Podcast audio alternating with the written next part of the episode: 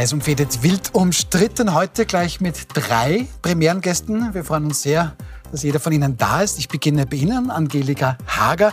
Sie leiten das Gesellschaftsressort beim Nachrichtenmagazin Profil und unter Ihrem Pseudonym Polly Adler, Erfolgskolumnistin und Autorin. Schön, dass Sie da sind. Danke für die Einladung. Neben mir auf der anderen Seite Veronika Born-Mehner. Sie sind Autorin, Vorsitzende der Gemeinwohlstiftung Kommun und Sie möchten Konzerne an die Kette legen, wie Ihr aktuellstes drittes Buch heißt. Schönen guten Abend. Danke für die Einladung. Und Heinz Sichrowski, Leiter des Kulturressorts und Mitglied der Chefredaktion bei News, begnadeter Kulturjournalist. Aber. Nicht übertreiben, ja? Nicht übertreiben. Gut. Ähm, scheut sich aber auch nicht gegen den Mainstream anzuschreiben. Schönen guten Abend. Unser erstes Thema heute, 8. Februar, hätte ja der Prozess gegen Ex-Burg-Schauspieler Florian Teichtmeister stattfinden sollen. Der ist dann kurzfristig verschoben worden. Florian Teichtmeister ist erkrankt. Herr Sichrowski, jetzt wurde dieser Prozess schon als der Aufregerprozess des noch jungen Jahres betitelt. Es findet er nicht statt und jetzt ist das die Aufregung. Ist es vielleicht gut, dass dieser Prozess heute nicht stattgefunden hat? Und wenn ja, für wen ist das gut? Es ist hervorragend, dass er nicht stattgefunden hat. Äh, Teichtmeister gut, aber für den Rechtsstaat, für die Gesamtbefindlichkeit äh, eines Rechtsstaates ist es ganz gut. Man kann nicht in eine solche, in einer solchen hysterischen, aufgeregten Lynchstimmung äh, einen Prozess führen. Was soll der Richter hier entscheiden? Ich bin auch sehr dagegen, dass es eine, einen Malus für irgendwen gibt, für wen auch immer. Ja? Also weder am Nicht-Promi noch am Promi-Malus. Es hat Recht gesprochen zu werden. Was man nicht, äh, was wir hier wohl nicht vertiefen müssen, Du hast ein Kind, Sie haben zwei Kinder, ich habe auch zwei Kinder. Wir heißen nicht das geringste Gut, Gott bewahre. Aber jeder Mensch hat ein Recht auf einen, auf einen einigermaßen äh, nicht durch, durch Jauchegüsse entstellten Prozess.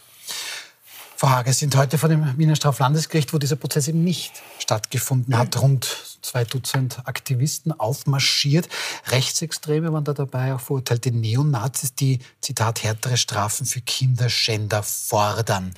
Ist das genau das, was der Herr Sichrowski sagt? In dieser aufgeheizten Stimmung ginge dieser Prozess also, nicht? Also Erstens einmal das, ja, ich glaube, das gehört einmal alles ein bisschen beruhigt, aber es wird sich wahrscheinlich nicht ändern, wenn der nächste Termin ansteht, dann wird die ganze Hysterie sich wieder voll entfachen. Aber was mich in dieser Causa wirklich gestört hat und bei allem Konsens, dass wir das aufs tiefste verurteilen, dass es eine Prangersituation gegeben hat. Ja? Also dass der Herr Teichtmeister, äh, der ja geständig war, äh, quasi wirklich durch das Dorf getrieben wurde und äh, dass äh, also die Resozialisierungsmöglichkeit des Herrn Teichtmeister ist, hat ein Todesurteil im Vorfeld bekommen, muss man sagen. Und das, hat, das hatte schon etwas Dekodantes und ich dachte mir wirklich, dass die Zivilgesellschaft eigentlich weiter sein müsste. Weil wenn das der Herr Müller aus Simmering ist, dann wird äh, der, der Prozess anders ausschauen. Äh, und die Leute haben sehr viel Schaum vor dem Mund auch gehabt. Und was man hier auch immer wieder vermischt ist, dass ein Hands-on mit einem Hands-off-Delikt in einen Topf geworfen wird. Wir verurteilen die Konsumation dieses Materials, keine Frage. Wir verurteilen vor allem die Hersteller dieses Materials, also die Dealer quasi. Aber man kann nicht äh, einen Missbrauch, also man kann nicht das, kind, das Wort Kinderschänder, was ja sehr gerne in den Medien auch benutzt wurde, über alles drüber äh, gießen, weil es einfach sozusagen eine indirekte Beteiligung an einer Missbrauchssituation ist, wenn man sich dieses Material anschaut, aber er kein Kind nachweislich direkt missbraucht hat. Da, da möchte ich jetzt zu Frau Born-Mene kommen. Okay, also ist einmal, was Sie beide, glaube ich, sagen, Teile unserer Bevölkerung sind ein mittelalterlicher Mob und ich kürze das jetzt vielleicht zu stark zusammen, aber eigentlich war es ja gar nicht so schlimm, was er gemacht hat. Nein, das hat man nicht gesagt. Das habe ich sage nur von uns beiden zwischen, gesagt. Zwischen Hands-on und Hands-off haben Sie jetzt einen Unterschied gemacht. Es gehört ein Aber schauen wir mal, was die Frau Barmena dazu sagt. Ja. Vielleicht fehlt ihre ja ich, das ist in Ordnung.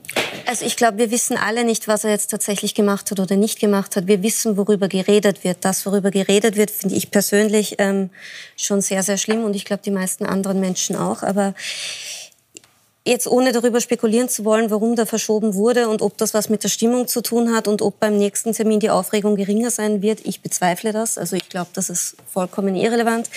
Ähm, ich glaube, es wird genauso wieder mediale Präsenz geben, es wird wieder einen großen Gerichtssaal geben, es wird wieder viel Aufmerksamkeit geben. Also ich glaube nicht, dass das etwas ändert.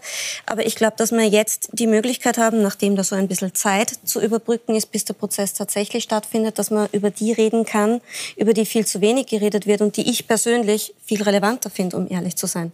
Also mir persönlich ist der Herr Teichtmeister jetzt kein Anliegen. Was mir aber ein Anliegen ist, ist, dass es Opfer und das fängt, das fängt schon bei Frauen an und das ist bei Kindern noch einmal viel, viel extremer.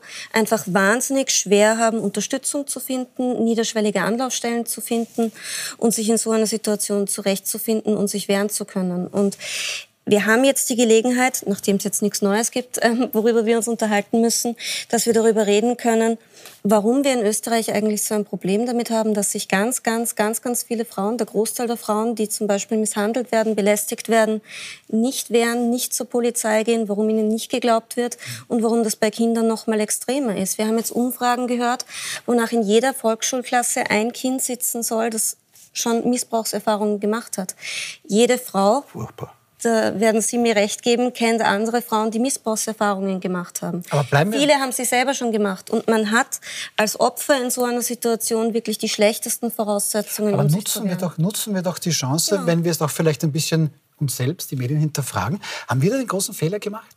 dass es einfach diese große Personale, Florian Teichtmeister ist der gefallene Held und wir sprechen tatsächlich viel zu wenig über die Opfer und über die Probleme.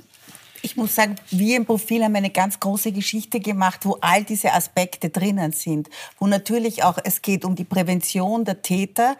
Es gibt ja Anlaufstellen von Männerberatungsstellen, die heißen kein Täter werden, dass man, wenn man sozusagen solche Neigungen hat, sich dorthin wenden kann und in verhaltenstherapeutische Gruppen gehen kann.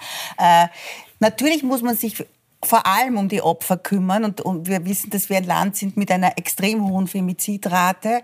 Aber natürlich muss auch viel mehr in die Präventionsarbeit äh, gesteckt werden. Denn wenn ich die Täter sozusagen außen vor lasse, was ja auch bei der Wegweisung und so weiter ist, äh, dann äh, ermögliche ich immer größere Opferzahlen in Zukunft. Und dann heißt es immer, ja, ihr kümmert euch äh, um die Täter, es geht doch hier um die Opfer. Das ist eine völlig Idiotie, das buchhalterisch gegeneinander aufzurechnen rechnen. Es sollte für all das genug Geld da sein. Herr Sichowski, ja. ähm, jetzt, also da bin ich zu 100 Prozent bei Frau Born-Mehner. Wir müssen hier über die Opfer sprechen. Können wir das in diesem Fall eigentlich? Wir wissen, dass es eben hier Darstellungen gegeben haben soll. Wir wissen, dass da natürlich menschliche Schicksale dahinter stehen. Wir kennen aber tatsächlich keines dieser Opfer. Wir kennen aber den Täter. Gehen auch wir Medien hier in eine Art Falle? Ja, das Problem ist äh, zunächst einmal, dass das Delikt und der Täter, und zwar der Beruf des Täters, das Verheerendste ist, was sich überhaupt zueinander finden kann. Ich möchte jetzt hier nicht polemisieren, aber wenn ich mir überlege, wie viele Pfarrer äh, die wahrlich anderes begangen haben, ohne da hier irgendetwas wohlgemerkt äh, zu verniedlichen wollen, ja. mhm. äh, ihren Beruf weiter ausüben, indem sie in irgendeinem Kloster versuchen, beim Himmelvater um Pardon zu bitten für die, für die Zeit danach. Und in diesem Fall ein Mensch, der vor Publikum gehen muss, nie wieder wird das möglich sein. Was die Opfer betrifft, wir haben, wenn ich das ergänzend sagen darf, wir haben in, in News mit, den, mit polizeilichen Ermittlern gesprochen, die Grauenhaftes, Grauenhaftes jeden Tag sehen müssen. Also die diese, äh, diese, diese Abscheulichkeiten hier scannen und, und, und, und durchschauen müssen. Wir haben gesprochen mit einer, mit einer Präventionsstelle und die Opfer sind zu innerst und zutiefst, äh, zutiefst zu bedauern. Äh, das ist ja wohl vollkommen klar. Wie gesagt, wenn ich denke, dass meine, meine Töchter oder deine oder sonst auch nur in die Nähe von sowas kämen, äh, würden mir, würde ich sagen, altsteinzeitliche Reflexe einschießen. Äh, Natürlich wird an einem, an einem dermaßen prominenten Fall das Ganze hochkochen. Wenn es was, wenn's was nützt, außer dass jemand gelüncht wird, würde es mich sehr freuen. Also ich glaube, wenn wir ehrlich sind, es geht um Voyeurismus. Es geht um eine, es geht um etwas, was Menschen, wir alle wissen, True Crime ist sehr beliebt. Also die Tatsache als solches ist schon mal eine interessante Tatsache. Und dann ist der Täter noch einmal ein, ein prominenter Mann, ein Mann, der im Mittelpunkt steht, der mächtig ist, der Erfolg hat. Da schaut man besonders gerne hin. Und jetzt sagen natürlich alle, ja, ja, den Opfern muss man helfen, aber es ist eine Tatsache, dass ich heute hier in Österreich, wenn ich misshandelt werde und ich brauche Unterstützung in irgendeiner Form, dann warte ich monatelang, bis ich einen Kassenplatz beim Psychotherapeuten oder einer Therapeutin finde. Ja, unerhört. Dann soll man da gibt es keine niederschwellige Stelle, wo ich unverzüglich was unternehmen. Es gibt zum Beispiel jetzt für Kinder und Jugendliche für sind Kinder ja besonders betroffen, dieses Gesund aus der Krise, wo wirklich, muss man sagen, äh, noch einmal 21 Millionen äh, Euro locker gemacht werden, dass Kinder äh, bis zum 20. Lebensjahr, die in einer traumatischen Situation sind, ganz niederschwellig, kostenfrei und innerhalb genau. einer einer Woche eine Betreuung bekommen. Für Kinder und Jugendliche, für Erwachsene ist es nicht der Fall. Und was man nicht vergessen darf, ist, das, was diese Kinder da erleben, die man auf den Bildern sieht, die tragen das ihr Leben lang mit sich. Natürlich. Also, ja. Man kann jetzt schon darüber reden, dass der Florian Teichtmeister jetzt keine Karriere mehr hat und dass er nie wieder auf eine Bühne kann. Aber die Kinder, die da missbraucht worden sind, und da wurden Kinder definitiv missbraucht, das ist eine der wenigen Tatsachen, die wir schon kennen, die werden ein Leben lang das Problem haben, dass sie damit konfrontiert sind, dass sie daran denken müssen, die werden ihr Leben lang darunter leiden. Die werden mitunter Probleme damit haben, normale Beziehungen zu führen, eine Richtig. Familie zu gründen. Haben eine, haben eine gewisse Probleme Wahrscheinlichkeit, so dass sie selbst vielleicht auch womöglich Täter genau. werden. Und da möchte ich aber noch zu Ihnen, Frau Hager, weil das war eine ganz wichtig, diese Trennung zwischen Hands-on und Hands-off. Aber ist vielleicht das ein wichtiges Learning, dass es eben natürlich ein Unterschied ist, ob ich jetzt tatsächlich aktiv an einem jungen Menschen Missbrauch ausübe, aber er wird ja gefördert, wenn ich das aus dem Internet Natürlich. sauge. Und dann sind womöglich die Opfer ganz weit weg auf einem anderen Kontinent. Ich weiß es mhm. nicht. Ähm, sollten wir nicht hier besser werden? Das Strafrecht sagt... Das Strafrecht sagt, dass es bei, im Fall von Teichtmeister sich um kein Verbrechen, sondern um ein Vergehen handelt, weil es eben kein Hands-on-Delikt ist. Äh, ich finde, man sollte es nicht vermischen, weil, wie, wie der Heinz völlig richtig gesagt hat, wenn wir die Geschichten äh, äh in, der Op in den Opferschutzkommissionen von missbrauchten, äh, vor allem jungen Männern, aber auch Frauen innerhalb der katholischen Kirche gesehen haben, äh, dann wissen wir, dass es da einiges viel im, im Ärgeren äh, sich befunden hat. Ich finde, auch in der MeToo-Debatte wurde alles vermischt. Es wurde mhm. sozusagen ein Übergriff oder eine, eine Day, ein Date Rape, mhm. also eine Vergewaltigung bei einem Rendezvous mit einem äh, etwas flapsigen Kompliment oder einem äh, peinlichen Nachpfeifen in einen Topf geworfen. Ja? Und das Wort Kinderschänder, das auch so was Mittelalterliches mhm. hat, ja, äh, das jetzt, also es, es wird nicht differenziert, ja, und, äh, und das Geschrei und Geheul, äh, äh, in dem wird überhaupt nicht differenziert. Also das wird alles in, eine, in einen Topf gegossen. Und das finde ich schon. Äh Was meinen Sie mit Geschrei? Wenn es konkret Na, das, das heißt, in dieser Aufregung und dieser kollektiven Empörung, in der wir uns jetzt alle befunden haben, und wir haben diese äh, Empörung natürlich medial auch befeuert, äh, ist das verloren gegangen, dass es sozusagen differenziert werden muss und dass es unterschiedliche äh, Nuancierungen eines Vergehens und einer Straftat gibt. Aber Sichowski, ähm, ich ja. denke, dass das sehr wichtig ist, Frau Hager, aber für Florian Teichtmeister, diese Personalie, ja. da gibt es ja diesen Unterschied nicht. Also der hätte ja, für den ist das jetzt eigentlich durch. Ähm, weil wir sagen, gut, der wird nie wieder auf eine Bühne gehen können. Ist das dann berechtigt, weil Frau Hager sagt, das ist schon, wir müssen hier differenzieren zwischen Hands-on, Hands-off. Äh, bei Florian Teichtmeister mag das im Richterspruch differenziert werden, mhm. in der sozialen Ächtung aber sicher nicht. Ja, das wurde schon gesagt. Das ist praktisch eine, äh, Götz Spielmann hat gesagt, das ist praktisch eine soziale Hinrichtung. Äh, was soll ich dazu sagen? Es ist endlos schade um diesen Schauspieler. Äh, eine hohe Begabung, ja. Eine extrem sagen. gut. Es gibt kaum mehr Leute, die, die, die, die einen Schnitzler, einen Horvath, äh, einen, einen Nestor spielen können. Das hat überhaupt, Gott bewahrt, ist das nicht, dass ich, dass ich hier irgendetwas verniedlichen möchte, aber auch dieser Aspekt ist da. Das ist meines Erachtens vorbei. Wenn man noch dazu überlegt, dass der jetzt natürlich durch diesen wahnwitzigen Kokskonsum auch noch weitgehend bankrott sein dürfte, weil das müssen ja Mengen, die unvorstellbar sind, da ist, da ist wer kaputt und ich weiß nicht, wem geholfen ist damit, wenn der, wenn der kaputt ist. Ändert nichts daran, dass mein tiefstes Mitgefühl und mein tiefstes, erschüttertstes Miss, äh, äh, äh, Mitgefühl den, den Opfern natürlich gilt. Ich frage mich nur, wenn ein Mensch über solche, so, so viele Jahre, solche ungeheuren Mengen hier hortet, ob, der, ob so jemand zurechnungsfähig ist. Ich, und was ich von einem Psychiater gerne mal wüsste, ob so jemand vielleicht durch den Konsum sich selbst davon abhält, äh, Schlimmeres zu tun und, und, zuzugreifen. Das sind alles Fragen, die ich nicht beantworten kann, weil ich weder Verteidiger bin, noch, äh, noch äh, Lynchrichter, noch, noch Vorsitzender eines Standgerichts und auch kein Psychiater. Frau, Frau Bornmena, Mitleid ist was ganz anderes, aber Mitgefühl, spüren Sie das auch ein bisschen für diesen gefallenen Helden, ähm, auch angesichts dieser sozialen Hinrichtung, wie Herr Sichos gesagt? Also ich finde, Hinrichtung ist eine sehr scharfe Formulierung, die ich in dem Fall... Soziale, hat er gesagt, soziale. Ja, würde ich in dem Fall trotzdem nicht verwenden. Ich Sozialer denke mir, Selbstmord das war, ein, das war ein wahnsinnig privilegierter Mensch, das war ein talentierter mhm. Mensch, okay, aber es war ein wahnsinnig privilegierter Mensch, der das große Glück hatte, einen Beruf auszuüben, den ganz, ganz viele andere Menschen auch ausüben wollen und der dementsprechend halt auch mit einer gewissen gesellschaftlichen Verantwortung verbunden ist. Und genauso wie ich mir von Politikern und Politikerinnen erwarte, dass für sie höhere moralische Standards gelten als nur das, was das Gesetz vorschreibt. Ähm, genauso wie wir uns natürlich berechtigterweise das auch von Geistlichen erwarten oder von anderen Menschen, die in der Öffentlichkeit stehen und eine Vorbildfunktion einnehmen. Genauso kann man das von jemandem erwarten, der das Glück hat und das Privileg hat, einen Beruf auszuüben, um den ihn ganz, ganz viele beneiden, zu einer sehr, sehr guten Gage in einer Branche, die extrem prekär ist für die meisten Menschen, die dort arbeiten. Und ich denke mir, wenn ein Mensch mit so vielen Privilegien und so viel Glück ausgestattet ist und er zerstört sich das selbst, ja eh, aber mein Mitleid gilt dann ganz ehrlich anderen Menschen. Frage ist das nicht bedeutet, dass ich es gut finde sagen, oder legitim finde, wenn sich jetzt politische Parteien dazu bemüßigt fühlen, damit Kleingeld ja, ja. zu treiben und jetzt zu sagen, cool. da machen wir XY und so weiter.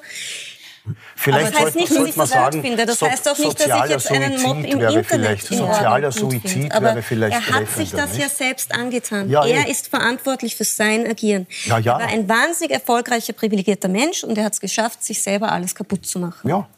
Frau Hager, kann man das so erklären? Ist das so idealistisch schon fast gedacht? Weil für den Herrn Teichtmeister der denkt vielleicht Moral, zwei Wochen so. Also der Heinz ist ein Kenner der Kunstszene und ich bin auch schon länger in der Kunstszene sozusagen journalistisch zugange, äh, dort Moralshüter zu, zu, zu, suchen und zu sagen, dass äh, Künstler eine Verantwortung haben, ein besonders tugendhaftes Leben zu führen. Das spürt's einfach so nicht, sonst müssten wir die Museen leer räumen, äh, von Egon Schiele bis Kokoschka und Caravaggio so weiter. Und, ja, und, und Caravaggio, äh, Serge Gainsborough hatte ein leicht inzestuöses Verhältnis mit seiner Tochter. Äh, Picasso wird das auch nachgesagt. Äh, Hamilton von Doderer war ein Antisemit, Alma Mahler eine heftige Antisemitin. Und die sind alle Teil unserer Kulturgeschichte. Also man kann jetzt von Künstlern, äh, äh, für die Kunstwerke gilt immer die Unschuldsvermutung, aber für die Künstler natürlich nicht. Ja. Mhm.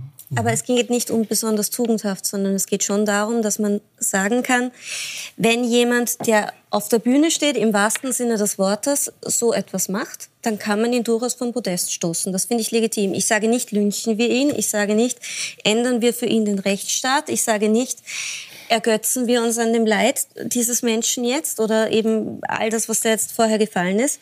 Aber man muss nicht jeden Menschen auf eine Bühne stellen. Und es hat auch nicht jeder Mensch die Möglichkeit, auf einer Bühne zu stehen. Und wenn wir Menschen auf ein Podest heben, wenn wir Menschen auf eine Bühne stellen, dann erwarte ich mir dafür, dass diese Menschen nicht besonders tugendhaft agieren und die müssen sich jetzt auch nicht an irgendwelche ähm, religiösen Gesinnungen halten oder Bieder leben oder was die machen, ist mir auch vollkommen egal. Die dürfen auch in ihrer, Sexuell, in ihrer Sexualität frei agieren, wie sie wollen solange dabei keine anderen Menschen zu Schade kommen. Vollkommen Aber wenn sie andere Menschen missbrauchen, verletzen, umbringen, schwere Verbrechen vergehen, dann ist es doch was anderes. Da geht es nicht mehr um Tugend. Kein Wort dagegen, dagegen einzuwenden. Aber das Stichwort ist sehr gut. Man muss erst einmal auf die Idee kommen, wie der Burgtheaterdirektor, dem ich zugute halte, dass er nicht jemanden am Anfang eines Gerüchts äh, auf die Straße setzt und, und ihm die Existenz wegen. Das ist sehr in Ordnung, dass er den suspendieren können. Dass er weiter freistellen. Ja, in dem Moment, wo er, wo Jahren suspendiert, wäre bereits äh, ein, ein, so ein. Ich habe da lang mit dem Professor Schima, der ein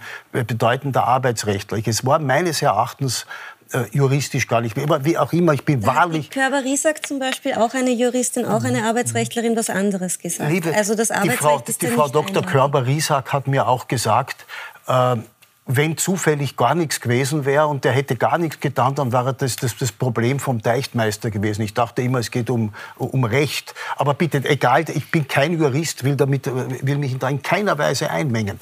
Aber auf die Idee, wie der Burgtheaterdirektor, gut, den der Himmelvater nicht gerade hell erleuchtet hat, auf die, auf die Idee zu kommen... Sprechen vom Burgtheaterdirektor noch Burgtheaterdirektor ja. Martin Kusche, nur, dass ich alle mitnehme. Ja, ja. Also das ist nicht der hellste, die hellste Kerze auf der Torte, ich, ich, ich, ich esse selten Torte, ich weiß von nichts. Aber dass man äh, jemanden, über dem ein graulicher Verdacht äh, steht, in drei Hauptrollen an die, an die Rampe schiebt, ihn nachher, also und nach diesem Wahnsinn auch noch verklagt auf Schadenersatz, muss ich schon sagen, da gehört schon eine innere, eine innere Logik dazu, da die ist vielleicht nur, in, nur, nur, nur im, im, im, im Karawankengebiet vielleicht. Darf ich da ein bisschen nachfassen? Diese Woche gab es ein Interview mit Martin Kusch, er hat sich gegenüber Ö1 Endlich hier, gab's. Äh, genau, über Ö1, gegenüber Ö1 mal nicht schriftlich, sondern auch tatsächlich in, in, in Wort und... Er war im Kulturmontag auch. Genau, ja, danke schön. Ja. Wort und Bild dann auch geäußert. Also hier auch gesagt, es war ein sehr fein gestricktes Lügennetz, auf das ich hereingefallen bin. Frau Hager, ähm, damit, ich, damit eine Lüge funktioniert, brauche ich auch jemanden, der sie glauben möchte, oder? Äh, natürlich war das die bequemere Lösung und ich könnte mir vorstellen, dass dann zwei so Herren oder äh, Männer quasi genau. gesagt haben, na, die Alte ist durchdraht, das ist alles unter Kontrolle. Also es ist dann klar wieder die Frau, die auf dem Rachefeldzug auf diesem Trip äh, schwimmt und sich für erlittenes Leid äh, auf diese Art und Weise rächen wird.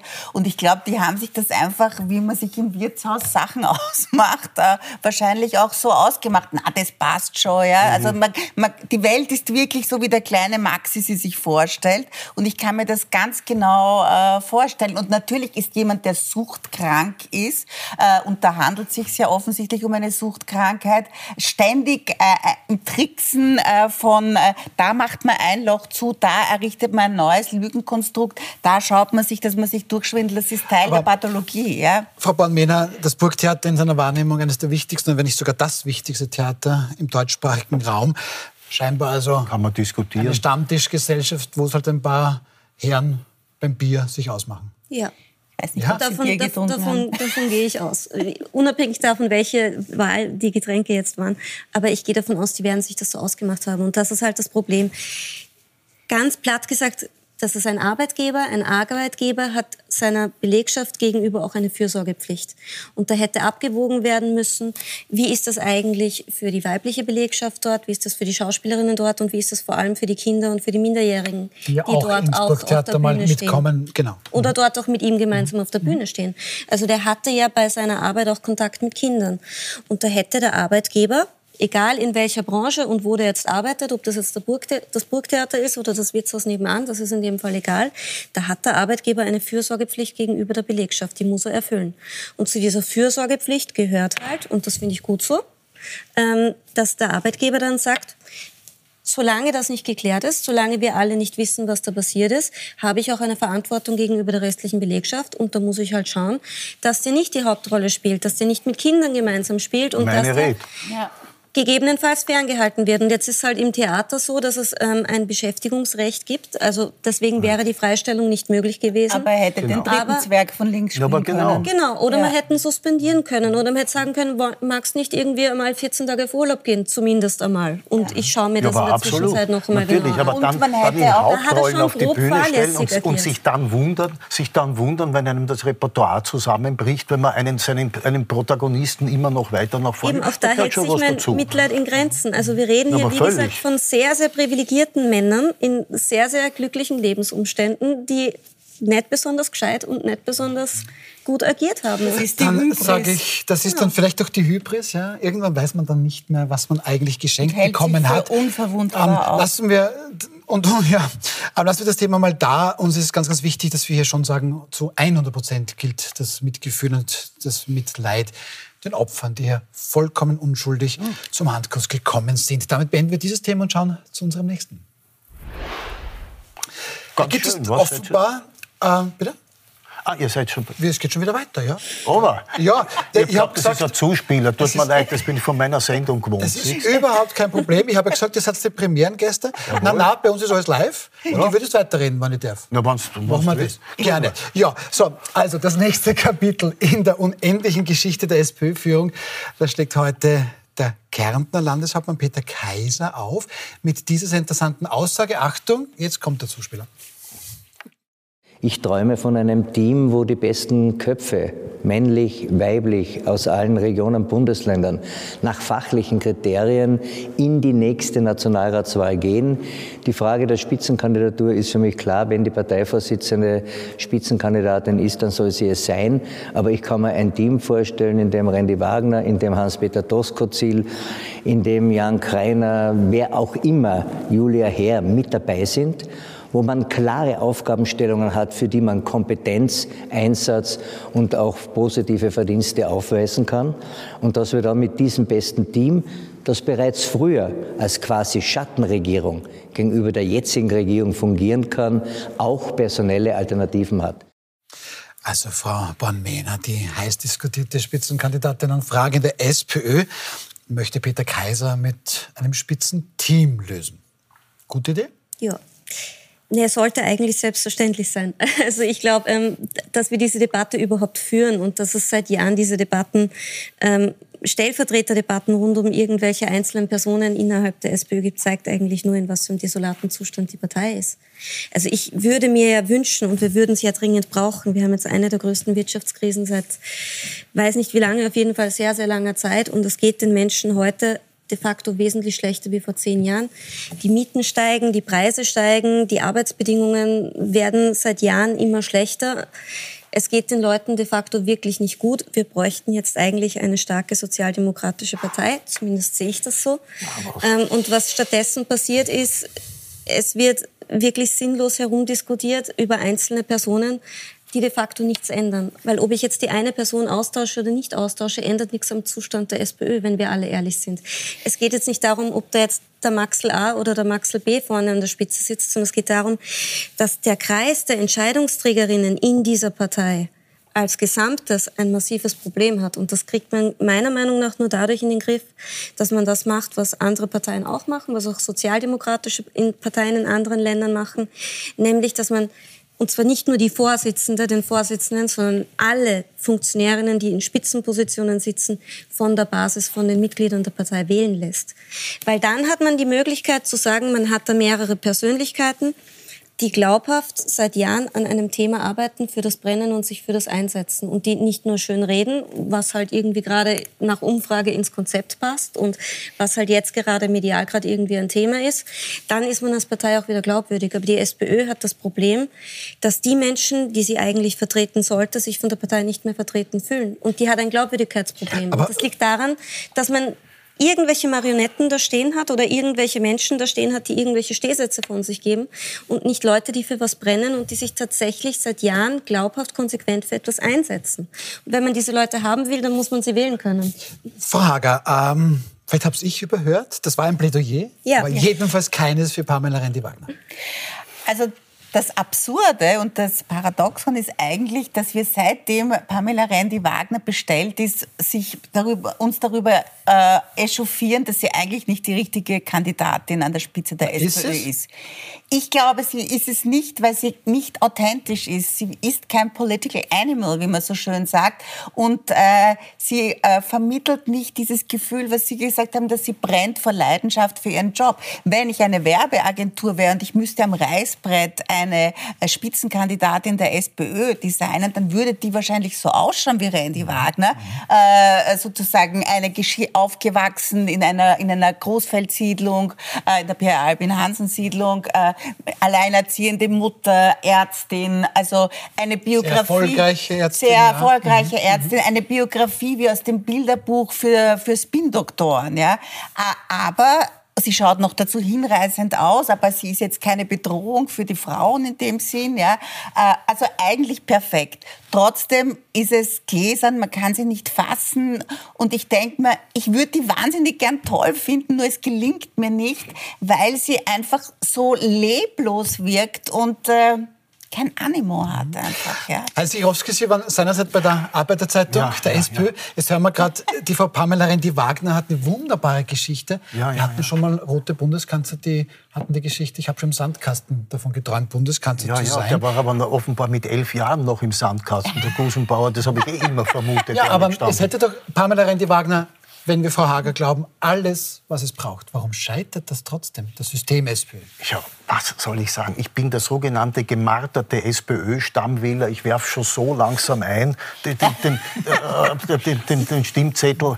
Äh, Warum scheitert das? Weil diese Partei, da kann ich nur 100% recht geben, einfach nicht in der Lage ist zu sagen, was sie will, nämlich eine soziale Partei zu sein.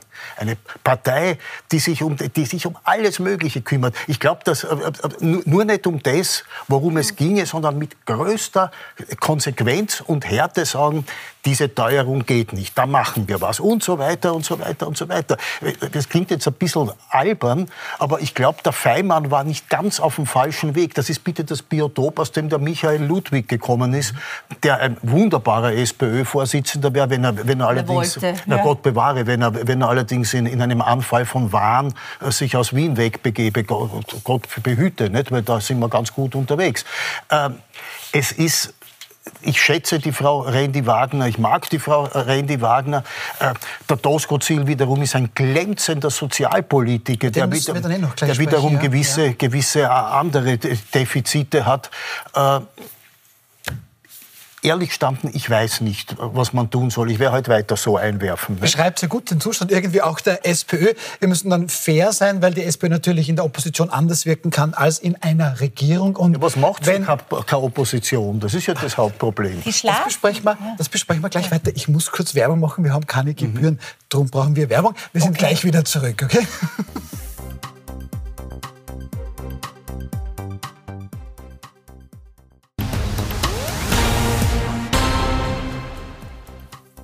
Willkommen zurück live hier im wild umstrittenen Studio. Nicht umstritten, das ist aber keine Kritik, eine Feststellung ist das Thema der Hotsauce in der SPÖ. Da funktioniert einiges nicht, wenn ich Ihnen Glauben schenken darf. Frau Born-Mehner, Sie sind sehr, sehr engagiert am Arbeitsmarkt in der Gemeinwohlstiftung Kommun. Ähm, warum übernehmen Sie nicht die SPÖ oder warum sind Sie nicht eine rote Zukunftshoffnung? Also ich glaube, dass es grundsätzlich keine Zukunftshoffnungen in der SPÖ geben kann, weil die SPÖ in den letzten Jahren eigentlich immer sehr erfolgreich darin war, dass Menschen, die zu positiv aufgefallen sind, wegzubeißen. Also Persönlichkeiten, und die gab's und die gibt's. Die Wen zum Beispiel? Wen haben Sie weggebissen? Wer, wer fällt Ihnen da ein? Das sind meinen Sie sich selbst, oder? Nein, das sind bekannte Namen, die wir alle kennen, egal ob das jetzt Nikolaus Kowal ist oder ob das eine Barbara Blaha ist oder ob das noch zehn andere sind, die, die, die man da jetzt hinlegen könnte. Grundsätzlich gibt es irgendwie so die Tendenz, innerhalb der, der Sozialdemokratie, dass wenn Menschen sehr positiv auffallen, dass das nicht unbedingt von allen gern gesehen wird. Und ich habe schon das Gefühl, dass dafür, dass die SPÖ sich tatsächlich jetzt ich will es nicht erneuern nennen, weil neu ist nicht unbedingt gut, aber dafür, dass die SPÖ halt quasi wieder eine, eine glaubwürdige, ernstzunehmende Partei werden kann, die tatsächlich das macht, wofür es sie eigentlich geben sollte.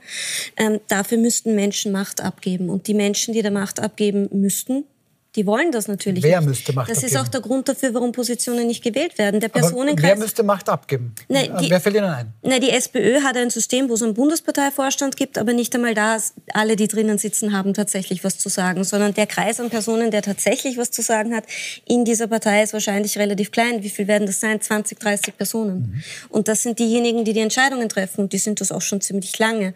Und wenn man sich fragt, warum geht es der Partei so, wie es der Partei geht, dann werden das wahrscheinlich diese Personen sein, die das zu verantworten haben, weil das sind diejenigen, die in den letzten Jahren die Entscheidungen getroffen haben. Das sind diejenigen, die sich überlegen, wenn eine Umfrage wie auch immer ausschaut, wenn ein Thema gerade am Tableau liegt, was macht man? Und die vielleicht weniger überlegen, wie wollen wir uns langfristig aufstellen? Was für eine Vision haben wir als Partei tatsächlich? Aber sitzen doch auch Leute Was drinnen in diesem eigentlich? Führungszirkel, wie zum Beispiel Doris Bures. Kann die Ja. da zu wenig bewegen? Oder ist die ein Teil dieses Systems? Also ich würde sagen, die sind Teil dieses Systems. Also wenn Sie mich jetzt fragen würden, was ist das eine Thema, für das die Doris Bures wahnsinnig brennt, dann habe ich ein Problem, weil ich es nicht weiß. Und das ist leider nicht nur bei der Doris Bures so, sondern das ist bei den meisten anderen auch so. Und wofür brennt Randy Wagner? Problem- Das, ich glaube, dass die Randy Wagner zum Beispiel durchaus, wenn es um Sozial- und Gesundheitspolitik geht, nicht nur eine, eine Koryphäe gewesen wäre, wenn es um die fachliche Kompetenz geht, sondern auch, dass die da glaubwürdig dahinter steht. Aber man sollte schon noch dazu sagen, und da muss ich sie jetzt ein bisschen verteidigen, die Randy Wagner ist die erste Frau an der Spitze und seit Tag eins, seitdem die da ist, wurde sie von Anfang an fertig gemacht. Also der wurde ja auch niemals eine Chance gegeben. Und ich muss jetzt schon sagen, wenn man jetzt statt der Randy Wagner jemand anderen hinsitzt und dann hat man wiederum das Problem, dass alle anderen machen, was sie wollen und was für sie persönlich am besten ist, dann wird auch eine andere Person an dieser Stelle nicht Aber ist da überleben. was dran? Also Ist da das was- hat schon strukturell, also ich glaube, warum explizit die Randy Wagner jetzt so fertig gemacht wird, hat schon noch was damit zu tun, dass sie eine Frau ist. das und dass sie halt kein Netzwerk in dieser Partei hat, weil sie halt auch nicht Mitglied in dieser Partei war und als die- aktiv war in dieser Als Partei. die Bobos buhrrufend auf dem Rathausplatz erschienen sind und, zum, und, und den Feimann weggebuht haben, das ist aber, der ist aber keine Frau. Äh, außerdem, schau, darf ich offen sein, wenn wir uns mal überlegen, Randy Wagner, eine qualifizierte Virologin, ja, und dann kommt die Pandemie. Und was geschieht? Die Einzige, die was davon versteht, redet kein Wort wochenlang über das Einzige, wovon sie etwas versteht. Das kann doch nicht äh, normal sein. Das erinnert mich wirklich... ähm, der gegnerische Tormann liegt bewusstlos im Kreuzeck, natürlich im Kreuzeck, weil es sich um die ÖVP handelt. Und äh, äh, der Schiedsrichter pfeift nicht ab. Es steht der, der Elferschütze vor dem Tor, dreht sich auf der Hacke um, übertribbelt Freund und Feind, was man bei der SPÖ nie weiß, wer, wer da wer ist. Und mit einem eleganten Panenka-Heber schießt er ins eigene Tor. Das muss man erst einmal schaffen. Das stimmt alles, das ist auch richtig, aber diese eine einzige Person und diese wirklich, ich, ich muss das sagen, diese Stellvertreterdebatte, die auch ein bisschen sehr kurzsichtig ist, wo es immer nur um eine einzige Person geht, das ändert nichts am Zustand der Partei. Der Partei geht schon so, wie es ihr geht, weil sie extrem undurchlässig ist, weil es halt so ist, dass man damit, damit man dort irgendwie was werden kann, wenn man dort was werden will, in gewissen Freundeskreisen drinnen sein muss. Ähm, dass es ein strukturelles Problem damit gibt, dass man eigentlich keinen konkreten Plan hat, wo man eigentlich hin will. Das hat man auch daran gesehen, da hätte ein neues Parteiprogramm geschrieben werden sollen und dann wurde da lang herumgedoktert von ein paar wenigen Leuten und dann wurden zwar große Umfragen gemacht und dann wurden zwar auch irgendwie die Basis mit einbezogen, aber das, was dann rausgekommen ist, ist de facto verworfen worden und am Ende des Tages ist wieder ein Papier von einer einzigen Person geschrieben Aber worden. wollen wir doch ein bisschen in die Aber- Zukunft schauen, Frau Hager? Das, das, das hat, also die SP wird ja eine Zukunft haben. Das hoffen wir alle Ähm, das sehr hoffen wir alle Tisch, sehr, in- glaube was den demokratischen Prozess betrifft. Gerade in Ähm, dieser Wer holt die denn da jetzt raus? Weil offensichtlich hat die, weiß nicht, ein systemisches Problem. Die sind Ja. entweder zu blöd, um nicht ins eigene Tor zu schießen, oder sind nicht ganz fair zur Pamela Rendi-Wagner. Da stellen wir die schöne Frau hin, die ist erfolgreich, und dann sabotieren wir sie ständig. Wie kommt man aus dem raus? Also ich glaube prinzipiell einmal eine Teamsituation schwierig ist, weil wir wissen aus der 68er-Bewegung, wie Theater oder Kollektive geführt wurden, sich dann immer bewährt. hat sich nicht bewährt. Die Menschen haben sich die Haare ausgerissen, geschrien Genau. oder nie wieder miteinander geredet. Ich glaube, dass Politik schon sehr stark mit einer charismatischen Persönlichkeit wie die Emily auf dem Rolls-Royce äh, zusammenhängt. Das heißt, man müsste jetzt schneller mal investieren, um Leute aufzubauen, weil ich sehe die nicht. Also die schwächste Oppositionspartei ever, ja.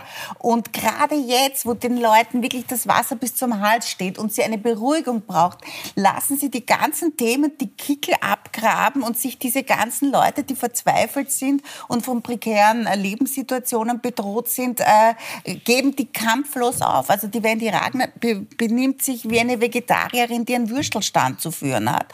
Und das ist äh, natürlich fatal. Also man braucht eine, eine, eine, eine neue Emily, Und es soll eine Emily sein. Also es ist wirklich die Zeit, dass Frauen, ich meine, das ist ja auf der ganzen Welt mittlerweile, hat sich das Gott sei Dank durchgesetzt, äh, dass, dass, dass da jemand aufgebaut wird und dass man einfach in den Nachwuchs investiert. Man hat das Gefühl, also da gab es ja vor Laura Rudasch, ja, mhm. die wurde so gebasht und so äh, malträtiert und grinst jetzt gemein, ich sehe, aber zumindest die wäre eine junge Frau gewesen, die man vielleicht aufbauen könnte. Die wurde aber allerschnellstens verheizt. Ja, und ist traumatisiert in die USA ausgewandert, mein, glaube ich. Meine ja? Großmama war auch einmal eine, eine junge Frau und hat deswegen nicht die SPÖ geführt. Also mehr, mehr Qualifikation wäre mir da nicht aufgefallen. Also ich sehe schon, ich, seh, ich bringe es mal zu, zum Punkt und ich hoffe, ich darf das für uns alle drei, da ist vier, mit mir sagen, diese Teamidee von Peter Kaiser könnte man vielleicht noch mal überlegen. Ja. Und aber Team heißt ja nicht, dass es nicht eine charismatische Führungspersönlichkeit geben darf. Das ist das ja kein aber, Nein, er hatte das heute aber gesagt. Also wenn man, wenn,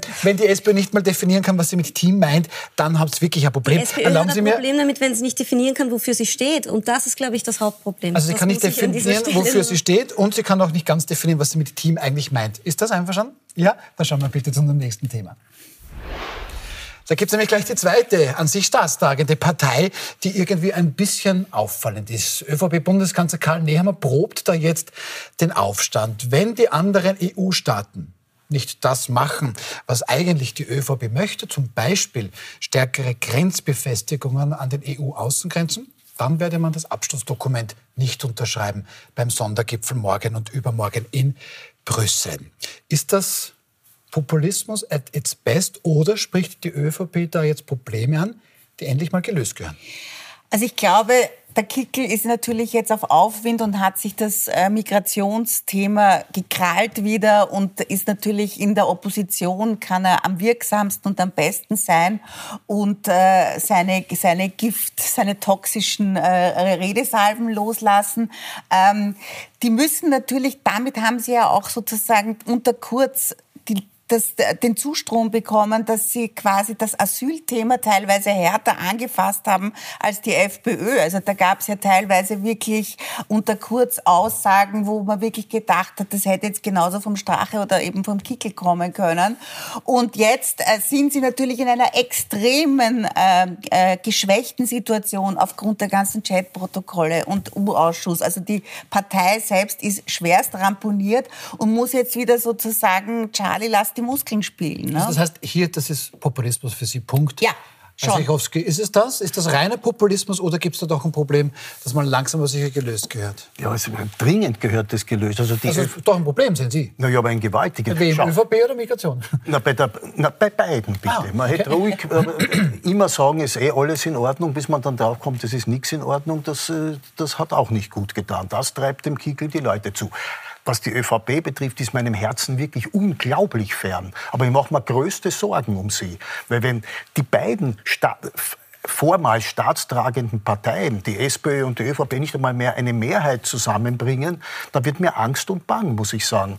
Es ist in diesem, in diesem Land hier ist nach dem Krieg etwas Unglaubliches geschaffen worden, die Sozialpartnerschaft. Da hat sich jeder um seinen Klienten gekümmert und keiner von den Klienten hatte zu klagen, war eine vernünftige und, und gute und kluge Zeit. Also geklagt haben sie alle, aber man hat trotzdem was ja, ja, sie haben, ich wollte es noch gesagt Sie haben, haben geklagt, aber ja. sie hatten keine Veranlassung zu klagen, weil Gott gäbe, dass, man, dass, man, dass der Stillstand vor, vor Sebastian Kurz eingesetzt hätte und nicht, und nicht die seither stattgefundenen Entwicklungen. Denn Stillstehen auf dem, äh, auf, dem, äh, auf dem Niveau der Großen Koalition, da wäre man Dankbarkeit, aber wirklich. Machen Sie sich auch Sorgen um die ÖVP? Als staatstragende Partei? Auch da hält sich mein Mitleid wieder in Grenzen. auch da würde ich sagen, das ist selbst verschuldet. Ähm, ich halte es natürlich für Populismus, was jetzt innerhalb von dieser, von, von dieser Debatte geführt wird, los ist. Und ich glaube ja, dass, dass nicht alle in der ÖVP jetzt so extrem rechts außen positioniert sind, ähm, wie, sich, wie sich die Partei darstellt. Aber so wie sich die ÖVP jetzt in den letzten Jahren positioniert hat, Eben, ich würde das genauso unterschreiben, wie, wie Sie das gesagt haben. Also den großen inhaltlichen Unterschied zwischen der FPÖ und der ÖVP sehe ich nicht mehr. Ich habe eher das Gefühl, da ist jetzt so ein Wettrennen am Laufen in den letzten Monaten, wer noch weiter rechts überholen kann. Und inzwischen sind wir schon so weit rechts insgesamt, dass man gar nicht mehr weiß, wo man noch hin soll, weil man eh schon an der Wand pickt. Ähm, Also ich persönlich finde es vor allem für, für uns als Gesellschaft und für, für uns als Land extrem dramatisch, weil man einfach merkt, dass es nicht nur zu einer gewissen Verrohung innerhalb der Gesellschaft kommt, ähm, dass wirklich das Negativste im Menschen trainiert und weiter angespornt wird, dass da Ängste geschürt werden, die de facto auch wenig Grundlage haben, sondern ich finde es halt auch insgesamt total problematisch, weil wir alle ständig die ganze Zeit immer wieder darüber reden müssen. Also ich finde es eigentlich total unmöglich, dass es alle 14 Tage mindestens irgendeine Aussage gibt, die so jenseits einseitig ist, dass man wieder drei Tage darüber reden muss, wie furchtbar diese Aussage eigentlich ist, obwohl wir eigentlich gerade jetzt in einer Situation wären, wo man darüber reden müsste, wie schaffen wir es, dass Alleinerzieherinnen, ich, ich bin die Tochter von einer Alleinerzieherin zum Beispiel, wie schaffen wir es, dass die ihre Kinder noch durchbringen, wie schaffen wir es, dass die Leute sich das Leben noch leisten können, dass Wohnen, dass Wohnen kein Luxus mehr ist. Also wir haben eigentlich so viele so extrem wichtige Themen. Es brennt eigentlich an relativ vielen Stellen. Also Aber es ist wirklich schön, also ein Ablenkungsmanöver na, wahrscheinlich. Ganz genau darum geht es. Ja? Jetzt hat halt halt diese Partei ein massives Korruptionsproblem. Das sind wir uns, glaube ich, alle einig. Ich glaube, das kann man so auch sagen. Aber welche nicht, muss man dann auch das wieder wollte sagen. Ich ja? sagen. Wollte ich ich glaube, da gibt es schon graduelle naja, Unterschiede. Nicht, dass es in Österreich nicht allgemein eine Tendenz zur Freundalwirtschaft geben würde. Wie wir es auch gerade in der SPÖ ein bisschen herausgefunden haben. Und Baldinger zu also zitieren, Österreich ist ein Labyrinth, in dem sich alle auskennen. Das wissen wir alle. Aber ja, die ÖVP ja. ist da schon noch einmal ein anderes Kaliber, hätte ich jetzt gesagt. Und natürlich ist es für die dann praktisch, wenn jetzt gerade wieder was aufpoppt und wieder die nächste Postenbesetzung ein Thema ist, dann zu sagen, na gut, dann komme ich halt jetzt wieder mit irgendeinem Rechtsaußensager und dann provoziere ich jetzt halt wieder, damit dann wieder über das geredet wird. Also Aber das sollten da eigentlich Sie, gar Da sprechen Sie jetzt gerade eben diese umstrittene Postenbestellung von Etienne Berchtold an, ja. der jetzt Botschafter in Abu Dhabi geworden ist. Und hier Die zufällig auch gerade ein Thema ist. Ja, es, gibt, es gibt dann noch weitere... Ähm, mutmaßliche Probleme, über die wir dann in weiterer Folge ja. hier berichten werden. Ich möchte aber zurück zu den Spielern. Ähm, okay, jetzt haben wir von Frau Born-Mehner gehört, rechts gegen rechts, schön. Jetzt haben sich aber die Spiele geändert. Das war doch seinerzeit Sebastian Kurz gegen Heinz-Christian Stache. Zunächst in dieser Rechtsfrage.